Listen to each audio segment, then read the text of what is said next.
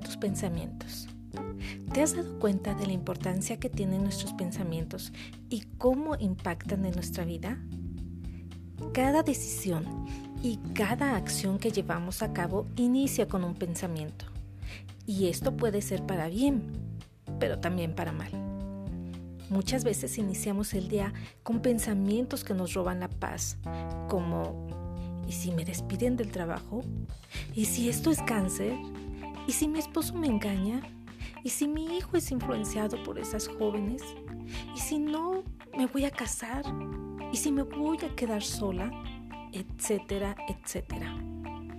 Meditar en el problema o la preocupación no lo mejora, lo empeora. No esperemos a ver qué tipo de día vamos a tener. Decidamos, confiemos y trabajemos en el tipo de día que queremos tener.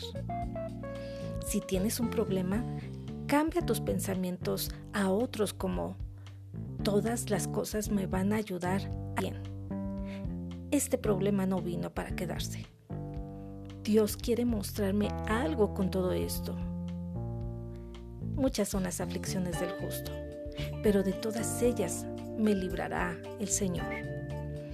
Dios nos da la forma de tener paz mantener nuestros pensamientos fijos en Él. No pases el tiempo pensando en tus problemas o en quien te ofendió o en lo que no tienes. Eso te mantiene enojado y desalentado. Ten pensamientos de bien. Lo mejor está por venir. Dios está preparando algo maravilloso para mí. Todo esto se cambiará a mi favor. Dios me dará la victoria si es posible, habla estos pensamientos para disipar los pensamientos de mal. Esto te ayudará a sentirte animada, con esperanza y eso es lo que reflejarás a otros. Cada mañana ten pensamientos de poder, como soy fuerte, soy saludable, soy muy bendecida.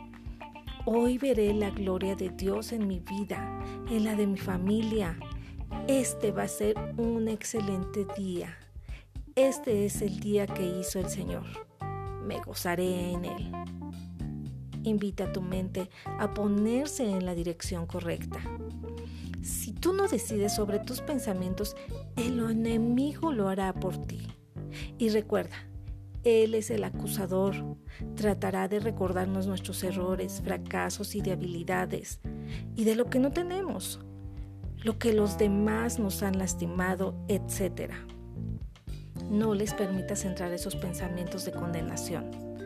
Deshazte de los pensamientos que contaminan tu mente y medita en lo que Dios dice de ti.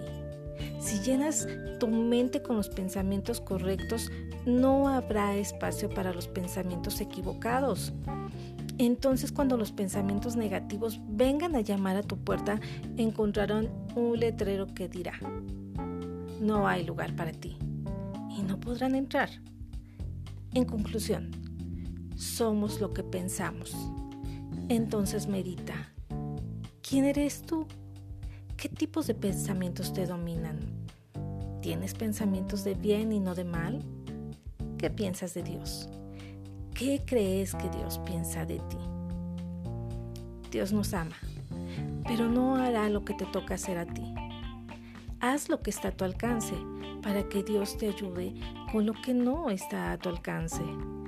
Dios ya nos ha dicho lo que nos conviene hacer y lo que Él hará si somos obedientes, pero siempre nos ha dado a nosotros la tarea de hacer. Dios piensa en ti y en mí, pero no pensará por nosotras.